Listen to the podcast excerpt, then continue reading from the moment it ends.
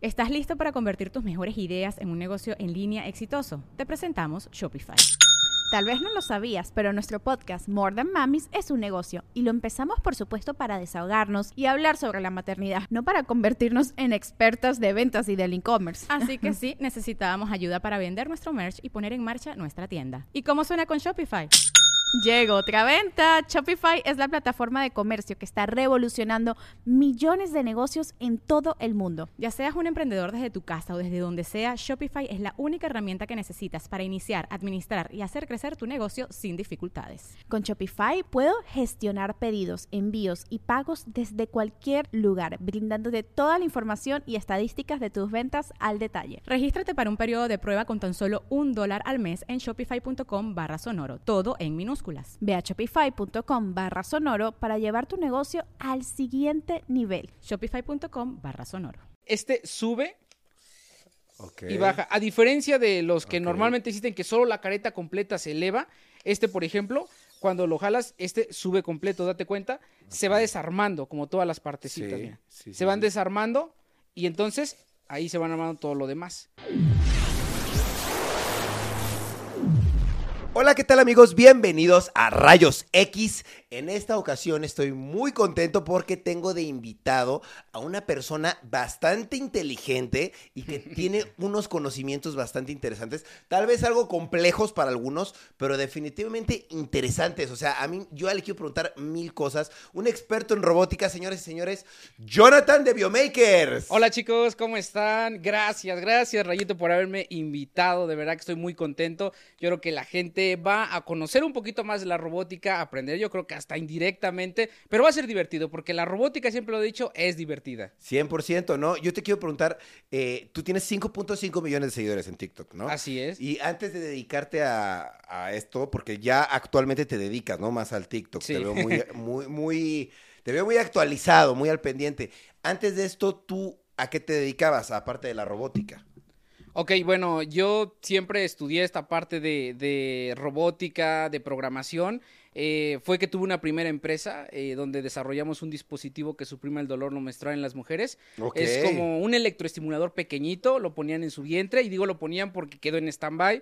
Esta empresa desgraciadamente pues tuvo que, irse para abajo porque en ese momento nuestro inversionista que estaba con nosotros falleció. Y a raíz de ese fracaso fue que yo siempre digo en, en, las entrevistas, a raíz de ese fracaso, pues dijimos, bueno, ¿qué nos queda? Hay que mostrar lo que sabemos hacer, hacer cosas, hacer proyectos, hacer todo esto con la robótica. Lo subí un día a Facebook y ya tenía miles de vistas. Y fue así, fue así simplemente que de pronto lo subimos, empecé a subir mis proyectos de robótica y a la gente le gustó y hemos hecho mucho caso a todos ustedes que nos han dicho siempre, oye, haz esto, haz lo otro, y ahí hemos ido continuando en el camino. Qué bien, oye, y, y a ti en qué momento te empezó a gustar la robótica? Porque no me imagino que de chiquito ya estabas armando robots o qué, ¿cómo estuvo eso? Pues fíjate que yo siempre he sido una persona muy curiosa. Eh, parece hasta como cliché el que cuando dicen, no, es que yo desarmaba radios y todo eso. Pues sí es un poquito cierto. Realmente era este, bastante curioso ahí. Desarmaba las cositas que tenía mi mamá, los electrodomésticos. Eh, pero yo realmente lo que quería estudiar era físico matemático y siempre se los he dicho. Yo me, veía, me veía y todavía me veo primeramente Dios a futuro como un Einstein. Eh, trabajando en esos temas de, la física teórica.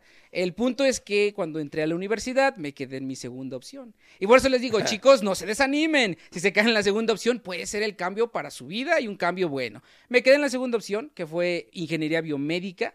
Y en ingeniería biomédica, a los, al tercer semestre fue cuando conocí electrónica y programación.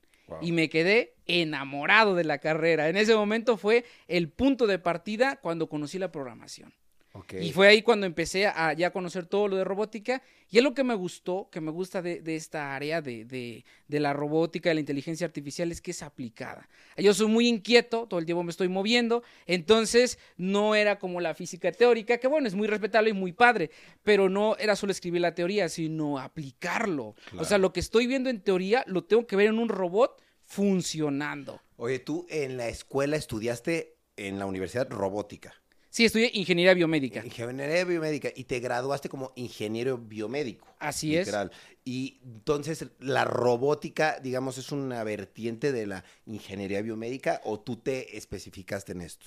No, sí, claro, es una vertiente. Este, de hecho, en este caso, en, en el Politécnico, que fue donde yo estudié, eh, eh, la ingeniería biomédica está más enfocada a un ingeniero de investigación y de creación de, de robots. Eh, aplicados hacia el cuerpo humano. Hay otras ingenierías en otras escuelas que son más clínicas, es decir, como una capacitación para eh, trabajar en un hospital, que es muy loable, ¿no? El hecho de poder dirigir todo el equipo del hospital, los equipos que entran, rayos X, de hecho de eso también llegué a trabajar, y es más como administrativo. Claro. Pero en el poli es más ingenieril. Entonces eh, te enfocas más en el desarrollo. Y fue que en el cuarto semestre, justo cuarto o tercer semestre que empecé a conocer todo esto, ya en el sexto, que son las últimas materias, se llaman bioinstrumentación, es cuando haces sensores que captan la señal de tu músculo y la puedes entonces tra- transformar en una señal digital. Con tu músculo puedes eh, aprender a apagar un foco, hasta con tu pensamiento, ¿no? Con el ojo. De hecho, es un video que hizo muy viral, el de un ojo que sigue lo que yo hago, pero porque está detectando los músculos de mi ojo. Qué Entonces, eso es hacer robótica, porque la robótica es un conjunto de disciplinas que están involucradas la mecánica, la física, la biomédica. Entonces, es ahí donde yo me fui por esa vertiente. Entiendo. Ok, súper padre. O- Oye, yo quisiera entrar en materia. y Te quisiera preguntar primero que nada, yo como ser humano que no tengo conocimiento de nada de esto, te quisiera preguntar, ¿cuáles son los componentes de un robot? Claro, eh, bueno, yo creo que lo principal, pues, es el cerebro, como nosotros los seres humanos, Claro. eh, nosotros replicamos a través de la robótica eh, nuestro funcionamiento, nues- nuestro organismo, como es. De hecho, la biomédica por eso se, se enfoca mucho en el ser humano. Hay otra tecnología que de hecho nosotros nos enfocamos mucho es en biónica, que biónica es en todos los seres vivos. Podemos replicar el movimiento de un chapulín, de una tarántula, de, de un ave, cómo vuelan y hacerlo un robot. Pero biomédica se enfoca especialmente en humanos. ¿Ok?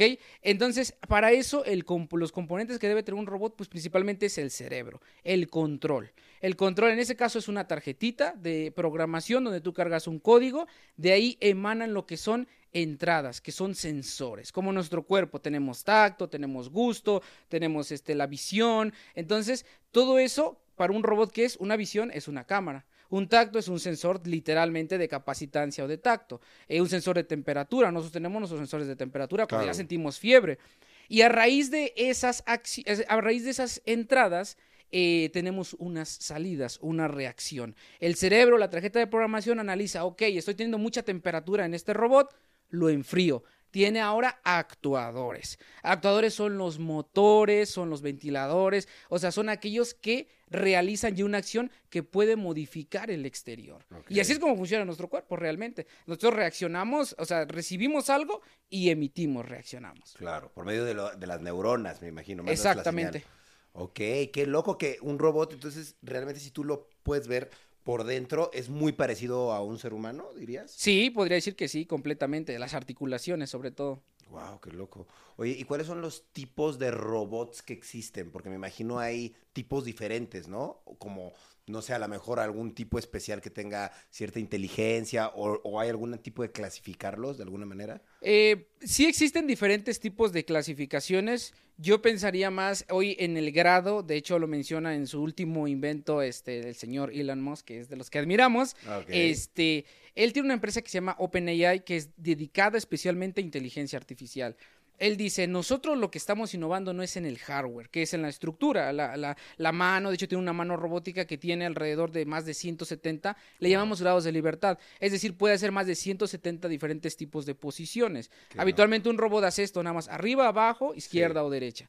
Entonces, eh, esto dice, nuestra innovación no está ahí, sino está en, la con- en, en el consciente que está creando, o sea, en la inteligencia artificial. Es- ese es el boom, es lo que hoy está eh, llamándose a cada robot. De hecho, hay diferentes tipos de inteligencia artificial, que la pura es, o la más simple, la reactiva, que es la que tienen casi todas las cosas. Si yo aplasto un botón, funciona. Si no aplasto, el- si dejo de aplastar el botón, ya no funciona. Entonces, la inteligencia artificial ya un poquito más elevada, que tiene diferentes grados, que más adelante lo podemos platicar, este, técnicas, como se llama una, mucho redes neuronales, de hecho, este, ya son que tienen una entrada, analizan, encuentran patrones y después toman una acción. Pero sí, puede haber alguna clasificación por el tipo de estructura. Puede ser, por ejemplo, sabes que son muchas clasificaciones. Pueden ser bípedos, o sea, como nosotros que caminamos en dos pies. Pueden ser cuadrúpedos, este, hexápodos que tienen seis, o sea, entonces es ahí cuando, cuando más que nada se pueden clasificar por su eh, forma de moverse y también por el grado de, de inteligencia cognitiva que tiene el robot. Claro. Todavía no se pueden clasificar, digamos, por las acciones que hacen, digamos, si es un robot, es un robot de pelea o es un robot de servicio o este tipo de cosas. Eh, claro que, claro, de hecho, o sea, se puede, se puede hacer esa clasificación, eh, no como tal, así como decir, ah, este robot es solo para, porque yo puedo decir, este robot es puramente educativo, de hecho aquí, bueno, lo muestro tantito, este robot es puramente educativo, por la aplicación. Yo creo que más, más que nada se dividen por la aplicación. Porque yo he visto el mismo robot y tengo la experiencia de, trabajar con ese robot, que ese mismo robot que se utiliza para hotelería, que es uno que te lleva al room service, Ah, ese mismo robot es utilizado para eh, platicar con una persona y ofrecerle, no sé, un seguro de un auto. Entonces yo más bien veo que el robot, eh, actualmente los comerciales, los que puedes tú comprar, eh, se encuentran como a la par en, en eficiencia cognitiva, inteligencia artificial. Ya donde pueden ser clasificados es el para qué. La aplicación. Si es para un hotel, pues le puedo poner unos bracitos, ¿no? Para que te entreguen el, el té o te entreguen Claro. algo. Y eh, si va a ser uno de un cajero, para que te entregue el dinero. Es decir, más bien para ese tipo de aplicaciones. Porque si de ahí nos vamos, pues va a tener extensas aplicaciones. Claro, me imagino que la robótica tiene un sinnúmero de aplicaciones en, en lo general, ¿no? En lo que tenemos día a día. ¿Nos puedes dar un ejemplo de qué tipo de cosas vemos en el día a día en la robótica, en nuestro día a día? Claro, mira, de hecho es tanto el, el- la aplicación de la robótica que a veces no la vemos, que pues eso fue lo que pasó en redes sociales, ¿no? Eh, nosotros de pronto en, lo- en el ramo en el que estoy en cierta forma también, pues ha sido en- dentro del entretenimiento. ¿Cómo la robótica puede entretenerte? ¿Cómo la robótica puede este, causar un, un efecto este, de diversión? Que un robot, ¿no? Eh, aplicarlo directamente en nuestra sociedad desde un ventilador como el que tenemos aquí, eso ya es un robot, ya es un dispositivo que tiene inteligencia artificial reactiva, la cual tú presionas el botón, inmediatamente funciona o acciona. Algo un poquito este, más avanzado, pues ya pueden ser nuestros celulares, tienen hasta asistentes personales. Quiero que comprendamos en este punto que la robótica es el, el hardware, o sea, la estructura, y el software, que es la, el, el programa. Entonces, un celular también puede ser considerado como esa parte, porque es, es algo que ya tiene eh, una inteligencia y que también Claro. tú puedes este, conectarlo a diferentes periféricos. De hecho, con el celular ya hay muchas aplicaciones que uno, uno, uno puede hacer. Para ti, ¿cuál es el, el gadget número uno de, de- que existe hasta ahorita, que nosotros lo necesitamos, vaya? O para ti, ¿cuál es el más necesario? Eh, en cuestión como de qué sería, como de salud o... De, to- de todo, el que tú uses, pues tú eres un experto usando todo este tipo de, de, pues vaya, de, de tecnologías, entonces quisiera preguntarte, pues, ¿cuál es la que más usas? Ok, eh, estoy pensando, tratando de pensar. Este, yo creo que el futuro, de hecho, y lo que se está ocupando mucho y también se está invirtiendo, yo creo que más el punto más importante es que se está invirtiendo mucho en esa tecnología, es la tecnología médica. El wearable del Apple Watch o todo ese tipo de, de dispositivos que miden tu frecuencia cardíaca, tu oximetría, ya te dicen si vas a tener hasta pues posiblemente un preinfarto. eh, ese tipo de gadgets para la salud son los, yo creo que son los más importantes. Sí. Los que están más, avanza- más avanzados también eh, hoy, hoy en la actualidad porque tienen una utilidad. Y eso es algo muy importante que le cuesta a la robótica hoy en día abrirse camino en el mundo. El que sea útil. Porque hay muchas cosas que a pesar de que en el 90, en el 2000 ya existían robots, ya existían, ya existía hasta Robocop, ¿no? El- el- la, la- la película de Robocop, la gente no los aceptó porque aparte no era el tiempo y aparte eh, no eran útiles en ese momento. Hoy en día la gente se preocupa mucho por su salud. Claro. Entonces, el hecho de que un dispositivo, de hecho, nuestro dispositivo que estábamos desarrollando, eh, podría predecir cómo iba a ser tu siguiente periodo como mujer. A través de la inteligencia artificial y de los datos que, arrojaba de toda la retroalimentación. Entonces, yo creo que hoy en día está enfocado mucho a la ciencia de datos en las personas, al análisis y predicciones para que puedas tener una mejor salud. Ok, está súper cool. Qué, qué bueno, ¿no? Porque a fin de cuentas todos estamos buscando como, pues, nuestra salud es lo más importante y estamos buscando cuidarla y qué padre que, pues, la tecnología y la salud estén como, pues, de la mano, ¿no? Y funcionando de esta forma. Yo te quería preguntar, estamos, estamos avanzando, ¿no? La tecnología está avanzando y te quiero preguntar, ¿es lo mismo lo que puede hacer un robot que un ser humano? O sea, ¿puede en algún punto un robot eh, suplantar a un ser humano en su trabajo? McDonald's se está transformando en el mundo anime de McDonald's y te trae la nueva Savory Chili McDonald's Sauce. Los mejores sabores se unen en esta legendaria salsa para que tus 10-piece chicken wack papitas y Sprite se conviertan en un meal ultra poderoso. Desbloquea un manga con tu meal y disfruta de un corto de anime cada semana. Solo en McDonald's. baba ¡Go! En McDonald's participantes por tiempo limitado hasta agotar existencias. Es la pregunta de, de, oro. Sí, bueno, siempre, siempre nos las hacen. Y como, porque de hecho yo estoy estudiando la maestría ahora en inteligencia artificial. O sea, eh, puedo emitir una opinión este, ya un poquito más profesional. Actualmente eh, consideramos que este, todo este tipo de, de inteligencia artificial tiene apenas la conciencia de un conejo.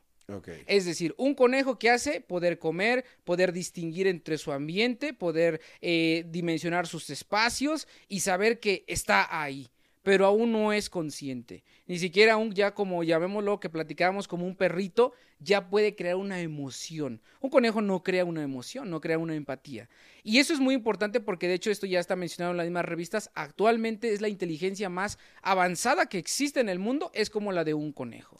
Y eso es y eso es muy cierto. Ahora, que de pronto vemos que ya hay un robot levantando este una estructura gigante, vemos a un robot que ya eh, está moviendo a tres personas o está haciendo una operación como el robot Da Vinci, eh, eso al final está manipulado por otras personas también. Además, eso se llama habilidades aumentadas. Habilidades aumentadas es cuando un ser humano adquiere, como su nombre lo dice, más habilidades, es decir, super fuerza, es decir, super altura, eh, o una superabilidad de precisión como el robot. El cirujano lo puede hacer, pero el robot lo hace tal vez más preciso. Claro. Aún dependen los robots de nosotros completamente, eh, que sí es impresionante ver los, los robots que actualmente ya existen, nos contestan, nos hablan, pero realmente no tienen aún la conciencia, que es lo que se está buscando trabajar en inteligencia artificial. Es una de las materias que estamos trabajando. Yo personalmente estoy trabajando inteligencia artificial en prótesis biónicas. Ok. Sí, entonces eso, esto, eso está enfocado, por ejemplo, llamémoslo en este punto de, del ámbito de las prótesis. Lo que queremos lograr es que una prótesis biónica como esta, una mano robótica, logre hacer los mismos movimientos que está haciendo mi mano a través de biosensores, a través de unos electrodos. Es decir, si yo muevo el dedo índice, ella lo mueva también al mismo tiempo. Y parece sencillo y no es tan sencillo. Realmente es tomar todas las señales y entrenar a un, a un sistema que, es una red neuronal y esa puede predecir. Entonces, y esto es de, lo, de las cosas más avanzadas que aún existen en Latinoamérica en el ámbito de prótesis o, de, o de inteligencia artificial.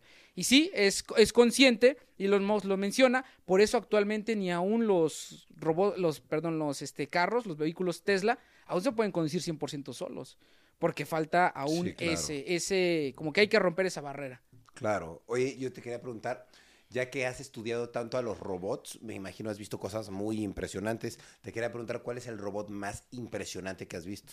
Pues fíjate que yo realmente estoy impresionado con eh, la complejidad de este la mano robótica que posee este Elon Musk en, en, su laboratorio. Es una mano eh, bastante grande.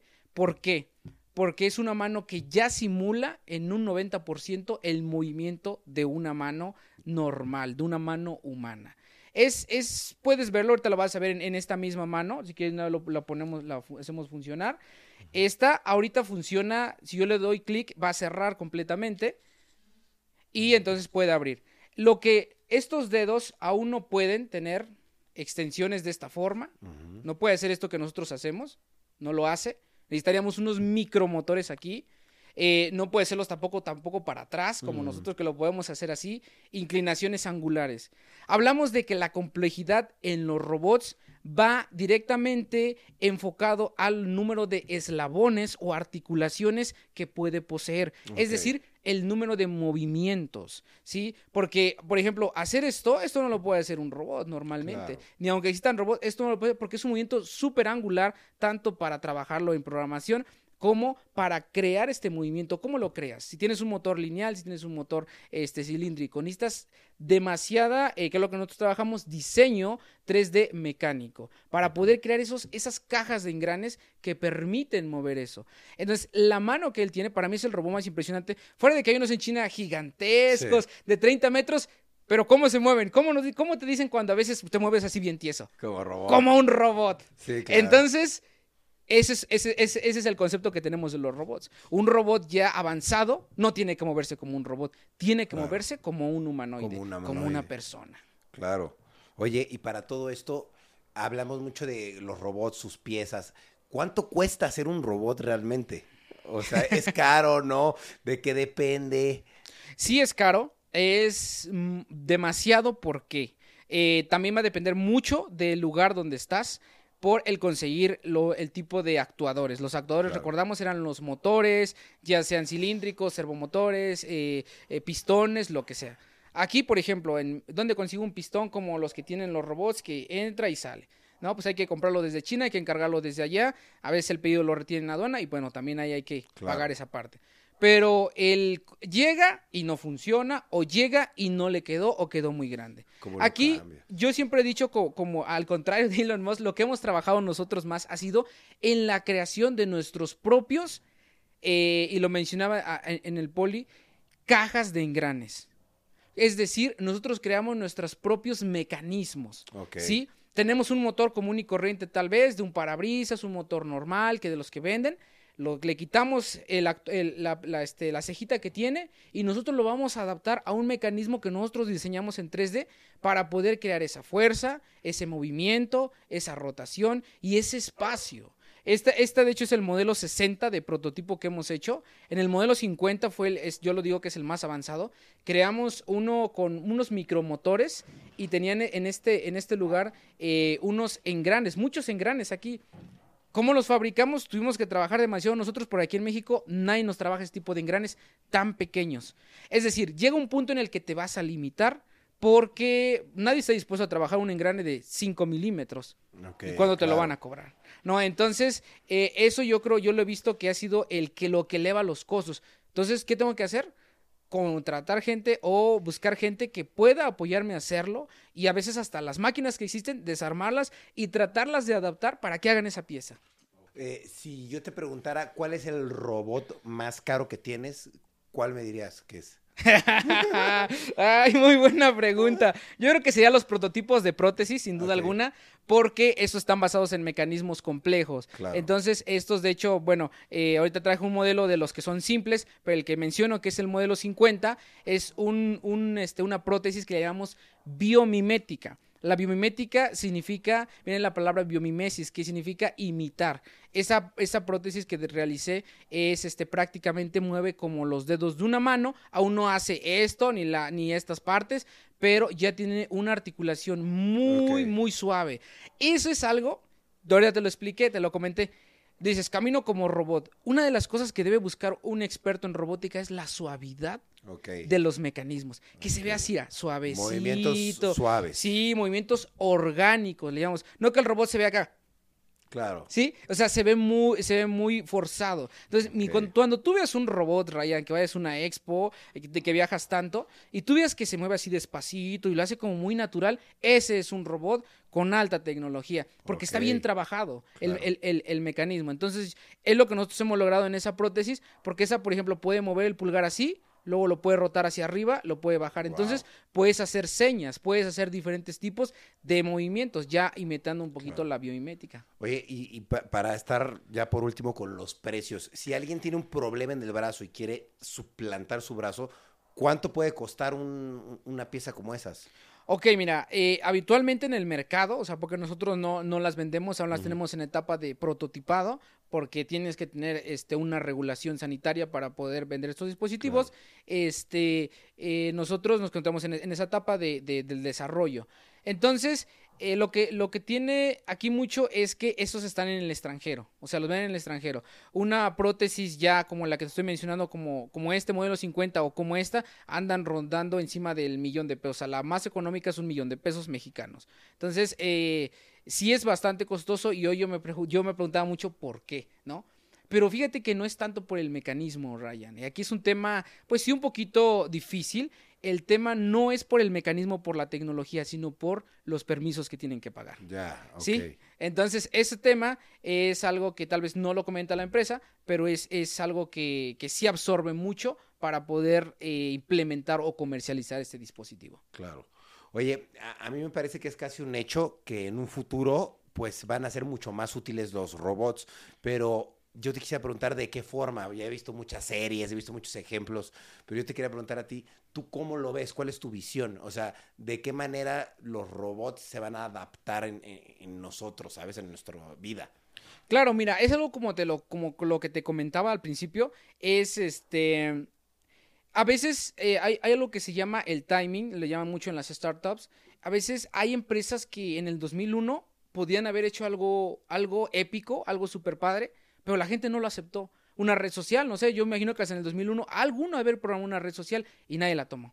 Sí, porque no era el tiempo, porque la gente no estaba lista para recibir Claro. ese tipo de, de cosas. Lo que yo estoy viendo actualmente es que con la pandemia eh, la gente evolucionamos mucho hacia la tecnología. Hoy la gente está recibiendo más. Tal es el punto que, por ejemplo, en, en personas que directamente eh, han visto el prototipo, ¿no? Eh, han dicho, ¿sabes qué? Yo no lo quisiera color piel. Actualmente, a- anteriormente las, las, las prótesis o, o eso eran de ganchito, ¿no? Era un ganchito. Bueno, actualmente todavía se utilizan, eh, que ya no debería ser así, es un ganchito y es como color este, así, ¿no? Un color. Entonces, tú lo pones de esta forma y ya la gente no lo quiere. Ya la gente dice, no, ¿sabes qué? Ponla negra, ponla Guau. azul, porque me veo muy cool. Entonces, ¿eso a qué va? A que hoy en día con la globalización y con todo lo que generó también la pandemia hacia la digitalización, es que las personas dicen, yo quisiera tener una mano y lo ponen en las redes sociales, ¿no? Yo, si quieres, me quito la mano y me la pongo, ¿no? Solo por qué? Porque, oye, que el soldado del invierno, que esto pasó, lo vi en tal serie. ¿Qué es lo que está pasando? Es que eh, todo este tipo de, de tecnología en impresión 3D, en diseño que estamos desarrollando, se está ya adaptando más a las personas. Que las personas están empezando a convivir con robots. Yo le he dicho, robots de estos que te asisten, humanoides, existen desde el 2006 y los conozco. Pero ¿por qué actualmente no lo, por qué no compras? Yo te preguntaría a ti, Ryan, ¿por qué no compras un robotcito humanoide que te hable, que te ande caminando ahí? Yo creo que no, porque no lo he necesitado, la verdad. porque aún no se crea la necesidad de por qué tener un robot humanoide. Claro. Y eso es algo que nosotros hemos tratado de, de irrumpir y también de disruptir a través de Biomakers. Biomakers, que es convertimos la ciencia ficción en realidad. ¿Sí? Entonces nosotros vemos eh, la película, este, si existe esto, algo que tal vez está fuera de serie, tratamos de bajarlo a la realidad con la tecnología que tenemos y la tecnología que tenemos que es máquinas especiales para hacer esto, personal que está capacitado para hacer ese tipo de diseño y experiencia que ya tenemos tres años desarrollando estos este, este tipo de, de mecanismos, ¿no? Entonces, porque de pronto pues lo puede hacer hasta en papel, ¿no? O en, bolitas o en unos palos de paleta, pero ya lanzarte a un mecanismo más avanzado es eso. Y como lo vemos, es que eh, eh, al menos en, en unos cinco años más, los robots humanoides ya van a comenzar a integrarse hacia nosotros, como en la vida cotidiana. Ok, como en cinco años dices. Sí, sí como en cinco años porque aún nos falta eh, tanto crear esa necesidad de ya tenerlos en nuestro, en nuestro día, eh, día a día, como que aún la- las personas comprendan, pues, qué es un robot, ¿no? Porque tú ahorita me lo preguntaste, Claro. ¿qué es un robot, no? Eh, lo que he visto mucho en redes sociales es que eh, las personas eh, nunca no pensaban que pudiera haber algo así. Claro. Y bueno, para nosotros es bastante normal, ¿no? Yo digo, ah, es una mascarita. Por ejemplo, eh, tuvo 24 millones de vistas una máscara de Spider-Man y que cierra los ojos. tss, tss, pero no la haces con el face shield que normalmente está, que creo que la haces con la boca y entonces genera un mecanismo que baja. No, es un mecanismo robótico. Entonces, tss, tiene motores, ¿no? Eh, por ejemplo, este casco también, ahorita si que lo, lo ponemos a funcionar. Este, todo ese tipo de cosas, tal vez la- lo decía Steve Jobs, ¿cómo van a querer lo que no han visto? Entonces, más bien es que ahora con este impacto, con este alcance de las redes sociales, no solo yo, sino muchos creadores en este nicho están mostrando lo que se puede hacer con la robótica, Claro. al punto que la gente ya dice, oye, no tan fácil, ¿no? Diseñame esto, diseñame el otro, hazme esto, hazme el otro, ¿no? Pero entonces te das cuenta que ya se rompió esa barrera, donde, híjole, no, un robot, pues, ¿como ¿para qué, no? No, oye, ¿y por qué no me automatizas esto? ¿Y por qué no me haces lo otro? Hazle a mi tío esto, ¿no? Todo eso no dicen en redes sociales. Entonces, es eso muy importante. Si gustas, te muestro el casco. Claro, adelante, a ver. Muéstrame. Es un casco es el de casco de. Iron Man. Este es, uno, es un diseño también que nosotros desarrollamos. Es Ok. Una bateriota porque si no, no, puede. Si ya lo muestro así. Este le llamamos que es autoarmable. Porque, de hecho, ahorita lo se quedó atorado ahí. Este sube y baja. A diferencia de los que normalmente existen que solo la careta completa se eleva, este, por ejemplo, cuando lo jalas, este sube completo, date cuenta, se va desarmando, como todas las partecitas. Sí, sí, se van desarmando y entonces ahí se van armando todo lo demás. Y de hecho, este sí realmente, realmente este, eh, me queda. Es lo que te digo, esos son los mecanismos. Todas estas palancas, toda esta posición es lo que tienes que estudiar, es lo que tienes Claro. que trabajar. Ok, entiendo. Oye, ¿y tú cuál dirías que es la empresa de tecnología que va a incursionar primero en todo esto? ¿Cuál es la líder? Ah, claro, por supuesto. Es una empresa que se llama, eh, ya lo está haciendo y nosotros quisiéramos ser como él. Bueno, queremos trabajar en ese sistema de negocio que tiene él, eh, porque nosotros, eh, lo que, ¿qué es lo que nosotros no, lo monetizamos? Pues es a través de las redes sociales y es lo que hacemos. Esta empresa se llama Boston Dynamics, yo creo que la has de conocer, es una que hace un perro robot. Si lo, si lo wow. has visto, ese perro sí robot amarillo. sí, sí, ok. sí. Ellos hacen inventos y cuanto invento se les ocurre, este, es que he hecho creo que hasta un, un- un- llamémoslo aquí en México, un toro, una, un- una vaca, o sea, han hecho eso en un robot. O ar- arañitas y todo eso. ¿De qué se monetizan? A través justo de lo que muestran, se capitalizan, a empresas llegan y le dicen, ¿sabes qué? Es mostrar, ¿sabes qué? Yo puedo hacer todo ese tipo de tecnología llega una empresa con nosotros y nos dice, ¿sabes qué? Me gustaría que me hicieras este proyecto para mí y es ahí donde nosotros obtenemos un ingreso aunado con las redes sociales. Y. Boston Dynamics está trabajando en toda esa parte, desarrollando mucha tecnología, desarrollando tecnología y es, y es la que realmente yo veo que está avanzando, aunque sus aplicaciones no sean completamente directas, porque te preguntaría, ¿para qué necesitas un perro robótico teniendo Claro. los perritos tan adorables? Pero ya algunas cosas ya los están orientando ellos, por ejemplo, a la industria, que el perro vaya a apagar si hay un incendio, ¿no? El perro Órale. robótico. Sí, pero es, es, eso- e- ese, es el, ese es el enfoque que actualmente, y yo considero que son los que están avanzando más en temas de robótica. Claro. Órale, está muy cool eso. Oye, ¿y tú qué opinas de esto que dicen que los robots van a dominar a los seres humanos en el futuro? ¿Tú crees que esto pueda ser eh, cierto o no? Es una pregunta eh, muy, muy común, de hecho sí, eh, a la capacidad que, hemos tenido con el trabajo que hemos desarrollado. Yo pienso que los robots siempre van a depender de nosotros, eh, al menos en 50 años, eh, al punto, solo hasta el momento en el que nosotros logremos crearle una conciencia al, al robot, que estamos un poquito alejados de ahí, o que nosotros logremos transferir nuestra conciencia hacia ellos, que es, es uno de mis trabajos que yo quisiera trabajar de por vida, el poder transferir como el robot Chapi, no sé si conoces la película de Chapi, Sí. transferir mi conciencia hacia un robot. Eso mediante electroencefalografía, y eso, eso sí lo hemos trabajado y lo he mostrado en el canal. Es con el pensamiento, veo las actividades cerebrales de mi, de, en tiempo real y pues poco a poco ir analizando eso que se junta con la física. Ahora, aquí el punto en, en tu pregunta, como lo comentabas, es, eh, ¿llegarán a dominar el mundo? ¿Se llegarán a revelar? Como todo sistema, puede fallar Claro.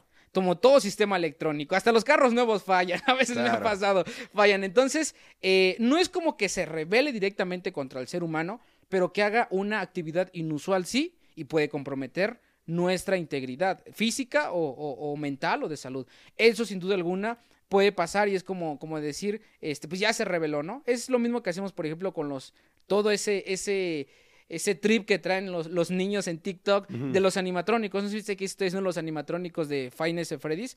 Este, y son de hecho de 3 metros, están grandísimos. No, que se te van a revelar, no, que te van a hacer en la noche, no, no te da miedo vivir con ellos y así. Y es, este, yo lo apago y él se olvida de todo, ¿no?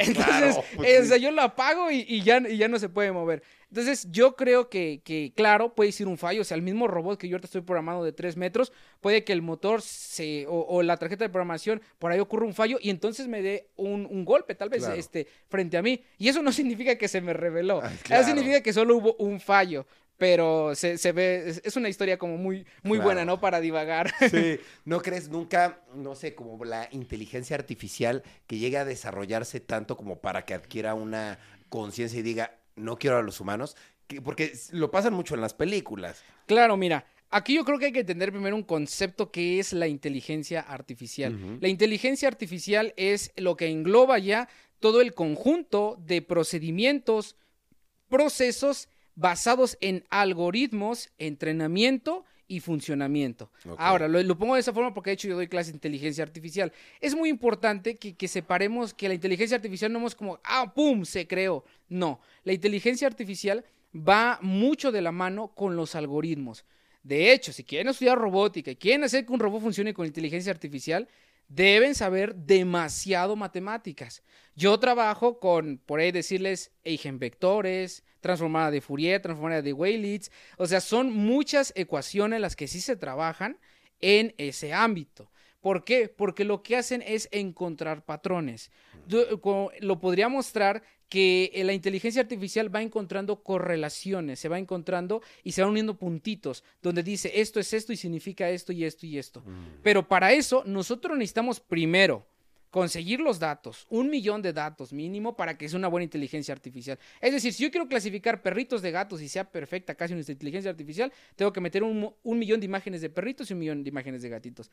De ahí yo la tengo que entrenar, yo tengo un algoritmo especial para entrenarla, después ese algoritmo me devuelve algunos números y esos números se procesan en un en otro algoritmo que es una red neuronal que simula nuestro, el funcionamiento de nuestro cerebro y ya de ahí pues lo pones a funcionar. Ahora, que ella por sí sola aprenda y hay muchos muchos clichés en, red- en, en- en YouTube de pronto, no, es que eh, ya una red neuronal predijo qué va a pasar en el 2023. Es una correlación, no dudo que lo hayan metido los datos, pero es una correlación de lo que está pasando en el 2022, como está globalizado, o sea, meten ellos los datos Claro. y obviamente genera una predicción. Claro, puede ser muy concreta, puede ser muy, muy real, de hecho, sí está muy Sí. aterrizada, porque es un análisis muy profundo, por eso se llama deep learning, que significa eh, aprendizaje profundo. Entonces, claro que sí, pero que actualmente ella tome por sí sola una, una inteligencia, no. Y yo podría hacer cositas así, pero Sí. no prefiero no hacerlas, porque, porque hacerlo me dicen, no, es que voy a decir, no, mi robot se reveló, cositas así. Y yo lo programé, yo lo programé, le puse que a los tres minutos se levantara la mano y me pegara. está bueno, está bueno. Oye, está, está muy cool. Yo he visto mucho también igual, eh, es un poco fantasía, ¿no? Pero quiero ver qué tan alejados estamos de la fantasía. ¿Qué probabilidades hay de que podamos hacer como esta eh, perfecta eh, sinergia entre los humanos y los robots y se cree como este androide, este ser que es mitad robot, mitad humano? ¿Esto puede llegar a darse? Ok, eso sí, eso sí es más posible. Es lo que hacen las prótesis biónicas. Eh, las prótesis lo que hacen es un dispositivo ya fuera del ser humano, ya que no es humano, ya es robótico y ya está integrado, ya está funcionando con tus nervios. Tú lo estás controlando a voluntad. Claro. Es decir, yo estoy pensando en abrir la mano y la abro, yo estoy cerrar la mano, la cierro. Claro. Eso ya, eso sí es más aterrizable y yo creo que es lo primero hacia lo que vamos a avanzar, órganos artificiales, ojos artificiales, o sea, todo eso porque aparte es nuestra necesidad, ¿no? O sea, yo creo, digo, para ser un humanoide, ¿para qué? Si realmente yo lo que necesito es un páncreas artificial, necesito un pulmón artificial. Eso sí, empezar y de ahí pasa al siguiente fase que sería que tengamos habilidades aumentadas. Por ejemplo, una persona que tenga una prótesis con un motor de 2000, quin- 2000 kilogramos fuerza, pues si anda mandando al otro lado una persona, ¿no? Claro. Entonces ya es una habilidad aumentada, ¿no? Entonces, ah, ya la persona está así. Pero de ahí este, a que un robot tome la conciencia, es nosotros primero, este, este sistema que tenemos aquí arriba es extremadamente complejo. No es como, como con el fin de ser malos, pero es la realidad, ¿no? Y es Sí, realmente claro. lo que se está trabajando. Y yo creo que hay que enfocarnos en trabajar en cosas funcionales para ayudarnos, ¿no? También. Claro. No, totalmente. Oye, yo, yo veo que has hecho varios proyectos, ¿no? Yo te quería preguntar, ¿cuál fue tu primer proyecto de robótica? Ah, ok, claro. De hecho, tengo un video, creo que no lo tengo ahí en redes sociales, pero lo tiene por ahí mi hermano. Este fue un carrito controlado por Bluetooth y me emocioné demasiado. ¿Cómo? Pues nada, puse unas llantitas, la- le puse los motores, hice la aplicación y ya lo controlaba. O sea, ver eso de ahí, desde ese momento, este quedé eh, fascinado. Ok. Oye, y también te quería preguntar, eh, digamos que alguien quiere estudiar robótica y está viendo esto. ¿Cuál es la mejor manera para ganar dinero dedicándote a la robótica?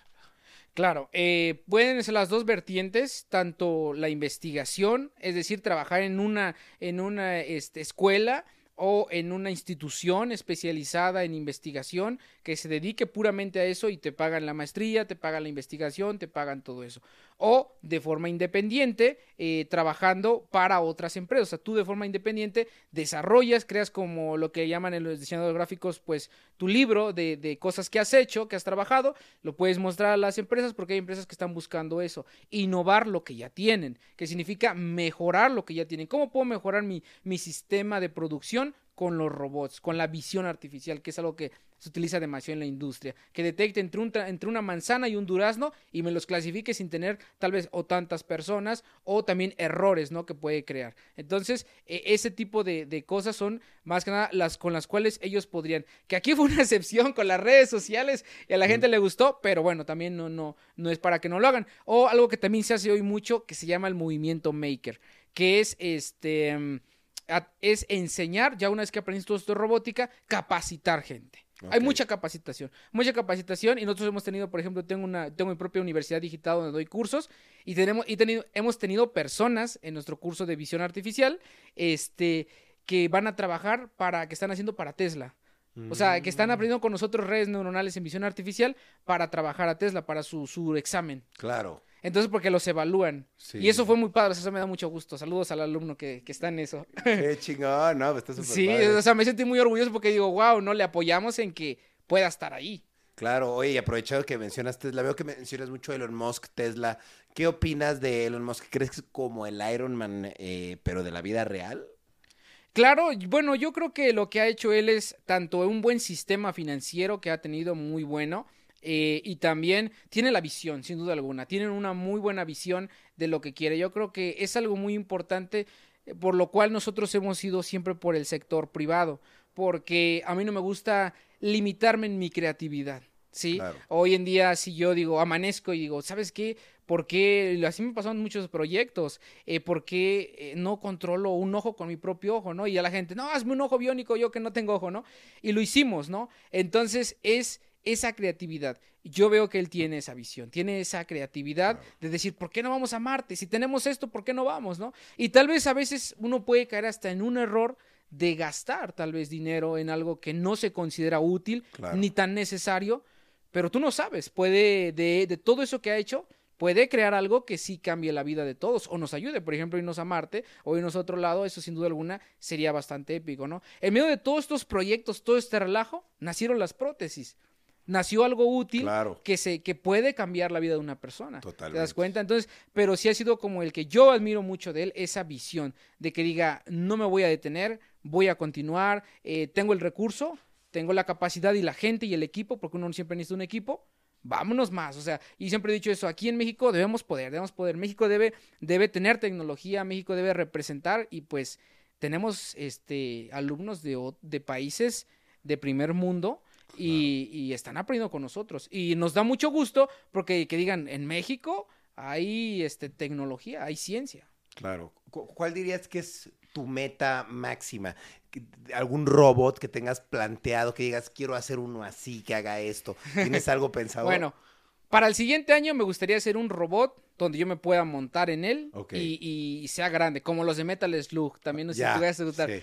Algo así súper épico, la verdad. O sea, Órale. eso es lo que a mí me gusta hacer un tanto extravagante cuando hago los robots, porque a la gente le gusta también ver eso y que sea así llamativo.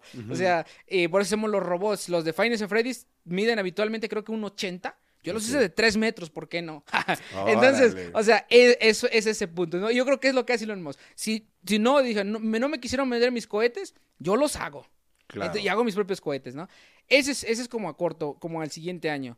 Eh, a futuro, yo realmente, como veo, yo sí quiero trabajar, yo estoy trabajando mucho en inteligencia artificial, quiero trabajar en el desarrollo de alguna inteligencia artificial, ya sea que me acompañe a mí o que pueda pasar algo de lo que soy yo a esa inteligencia artificial.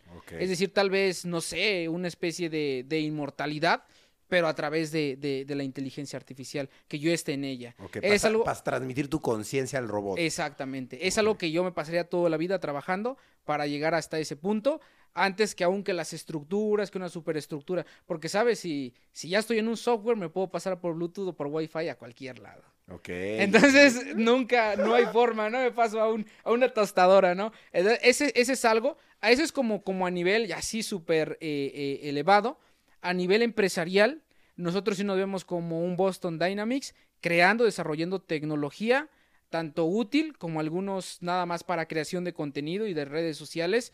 Eh, ese, es, ese es donde, donde nos vemos eh, y que podamos hacer ese match con algunas este, industrias o empresas que ya están trabajando en este ramo.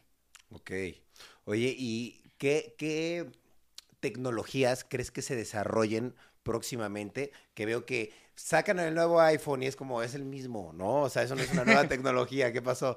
Pero de repente sí hay tecnologías que dices, ah, mira, qué padre, ya te puede leer la cara, ¿no? O hay tecnologías que de repente sí ya marcan como una tendencia. ¿Qué tecnología crees que, que- que se vaya a desarrollar próximamente que hayas visto? Eh, claro, yo creo que aquí va mucho con el tema de las pantallas. Cada día las pantallas son más delgadas y tienen mejor resolución, tanto casi que hasta ya superan la del ojo. Sí. Eh, vamos a tener, eso, eso es como vamos a tener mejor tecnología definitivamente en pantallas. Mejor tecnología en predicción de, de salud, enfermedades, eh, curaciones, todo, todo este tipo, tanto el diagnóstico como, como ya el tratamiento que te lo pueda efectuar eh, una especie de dispositivo, sin duda alguna. Hay una tecnología que es yo creo que la más aterrizada, y lo recuerdo ya perfectamente, es la de los vehículos. Sin duda alguna vamos a tener vehículos que se conduzcan solos. Wow. Eso sí, por el procesamiento de imágenes que se está generando, las, la inteligencia artificial, las redes neuronales cada vez son más sólidas en sus... Es que todos son predicciones, no es como que estamos hablando de a futuro, no. Se llaman predicciones, o sea, en su... En, lo que ellos dicen, ¿sabes qué? Esto es un cesto de basura, esa es la línea de la carretera, esto es... Y aciertan el 90%. Si es, no es. Entonces, así es como va moviéndose un carrito. Entonces, de hecho, nosotros te- tenemos en ese curso y así funciona. Tenemos un carrito que funciona solito con una cámara y tú lo entrenas, tú le enseñas todo. Entonces, esto es lo que más está cercano hacia, hacia la tecnología.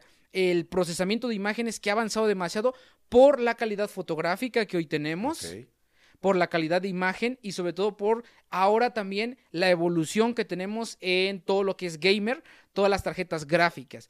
Porque para inteligencia artificial se necesitan GPU, que es la tarjeta gráfica. Es mucho procesamiento, son, eh, son, son una especie de algoritmos matemáticos que están desarrollando en microsegundos o en nanosegundos. Entonces, todo esto junto, todo esto unido, hace que ya pueda ser portátil. Y al ser portátil lo puedes meter en un auto y al meterlo en un auto ya tienes un auto que se conduzca solo. Wow. Eso sí, hasta el siguiente año me atrevo a decir que Elon Musk ya va a traer un carro que funcione casi a la perfección con, con esa parte. Eso sí, Ok. de hecho, la mano robótica esta no funciona con electrodos ni eso, también es con visión artificial. De hecho, él, él está enfocado por se llama OpenAI, por, eh, a, pe- a- a pesar de que es open significa abierto, es más por el ojo. Él va a más a la visión artificial. Y también eso mismo está trabajando para Marte y para y con sus transbordadores visión, visión. O sea, ahorita lo que es, yo creo que estos últimos tres años y lo que resta van a ser pura visión artificial. Detección de quién tiene COVID y no, por solo ver la cámara. Detección de personas. de- yo, yo vi hasta en el mundial.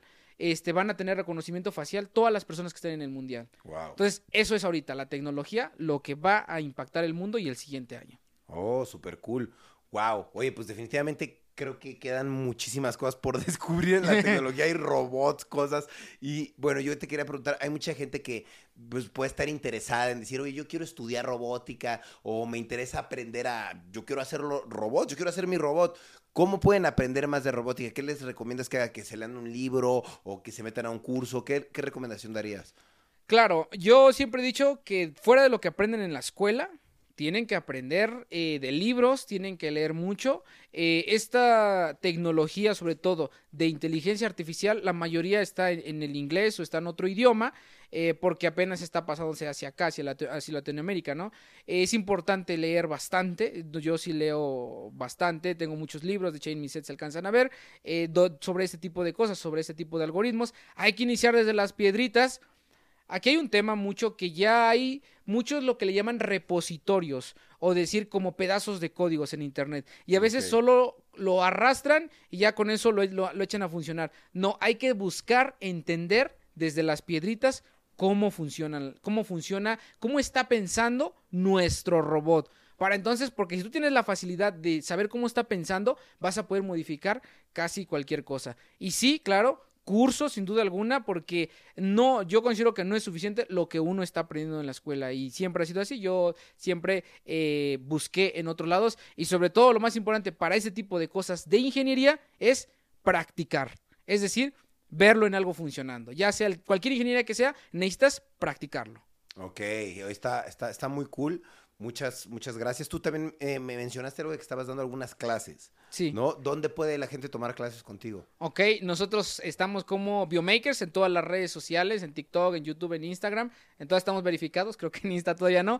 Y tenemos una página que es www.biomakers.ai y ahí tenemos ahorita el curso de prótesis biónicas, que es este para desarrollar. Son 12 meses, imagínate, yo diseñé el curso durante 12 meses que puedas aprender, o sea, un año, porque no pude comprimir toda la información, aunque a pesar de que aquí ves una manita y dices, ah, pues nada, haz esto, es todo, todo, todo algo que hay que aprender, desde diseño 3D, programación, eh, conocer las tarjetas de programación, cómo conectarte los electrodos, los electrodos, cómo pasar la señal. Nosotros creamos nuestros propios sensores, no los compramos. Este sensor muscular no te lo creamos, hay algo que se llama electrónica instrumentada. Desarrollamos eso, te enseñamos a desarrollarlo, hacemos hasta mandamos, te enseñamos cómo mandar el circuito a China para que lo puedas traer y ya lo Wow. puedas hasta producir y los diferentes tipos de motores, diferentes tipos de biomecanismos de prótesis, y el otro que es el de visión artificial, que es una mini, fíjate, espero que ahí no se enoje conmigo don Elon, este, hizo una mini Tesla chiquita con, es- con una camarita y tiene su mini computadora ahí adentro y yo les enseño cómo programar y se conduce solita. Wow. Y hasta cuando está un semáforo, les ponemos un ejercicio, se pone un semáforo, se detiene, rojo y verde, pero ya está pensando la camionetita. Qué padre. Oye, no, pues súper padre. Todo eso lo pueden encontrar en tu TikTok, ¿no? Sí, Todo también en mi. TikTok, todo lo subo, todos los proyectos que hacemos, todo lo subo. Ok, no, oye, pues está súper cool. La verdad, muchas felicidades porque definitivamente no creo que sea una carrera nada fácil. Yo creo que es muy complicada con lo que dices que tienes que saber un montón de matemáticas y pues está súper padre. Creo que la tecnología es el futuro y bien me lo ha dicho mucha gente. Oye, si vas a invertir en algo, invierte en tecnología porque eso pues es el futuro, ¿no? Entonces creo que está muy padre y pues no sé si te gustaría agregar algo más para que la gente te siga y despierta este interés por la tecnología y la robótica. Claro, bueno, primero agradecerte, Ryan, por, por darme la oportunidad. Es el primer podcast oficial Epa. al que, al que asisto. Este, muchas gracias. También gracias a los que nos están viendo. Eh, eh, nos presentamos, pues eh, nosotros hacemos este tipo de, de robots. Eh, ver sobre todo que la tecnología puede ser divertida, pero siempre utilizarla con mucha responsabilidad. Es lo que nosotros tratamos también de siempre eh, comentarles a los chicos. Sí es algo muy padre, pero también es, un, es una gran responsabilidad que tenemos que, que tener el utilizar ese tipo de dispositivos y que sobre todo sí, te, estudien mucho y estudiar no me refiero directamente, ¿sabes qué? Esta es una institución eh, forzosamente, sino que aprendas a estudiar, disciplinarse, eh, leer los libros, todo eso es indispensable y sobre todo mucha disciplina y constancia porque es algo que durante dos años y medio que estamos bien activos en el canal es lo que nos ha llevado a, lograr todo este tipo de, de escenarios y sobre todo ese tipo de robots y que esperemos eh, cambiar el mundo con esa tecnología. Eso. Gracias. Huevo, eso es todo. Muy bien, muchas gracias, Jonathan. Pues qué padre todo lo que haces, muchas felicidades. Y pues yo los invito a que sigan a Jonathan en todas sus redes sociales, Biomakers. Ahí está. Y pues yo también los invito eh, a que sigan el podcast, suscríbanse a este canal, suscríbanse al canal de, de, de Biomakers y estén al pendiente de todo, amigos. Muchas gracias por ver o escuchar este capítulo donde sea que estén. Eh, ¿Te gustaría decir ah, algo final, algún lema bonito? No. Ya con lo que- Que- no, yo creo que ya sí. Es decir, creemos que podemos y lo hacemos posible. Eso, eso está bonito. Si lo crees, lo puedes hacer posible. Lo puedes hacer. Lo primero es creer en ti. Muy bien, pues muchas gracias amigos, nos vemos y pues nos escuchamos en otro capítulo de Rayos X. Cambio y fuera.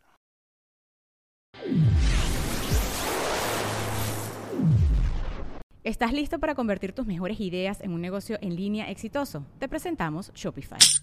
Tal vez no lo sabías, pero nuestro podcast More Than Mamis es un negocio y lo empezamos por supuesto para desahogarnos y hablar sobre la maternidad, no para convertirnos en expertas de ventas y del e-commerce. Así que sí, necesitábamos ayuda para vender nuestro merch y poner en marcha nuestra tienda. ¿Y cómo suena con Shopify?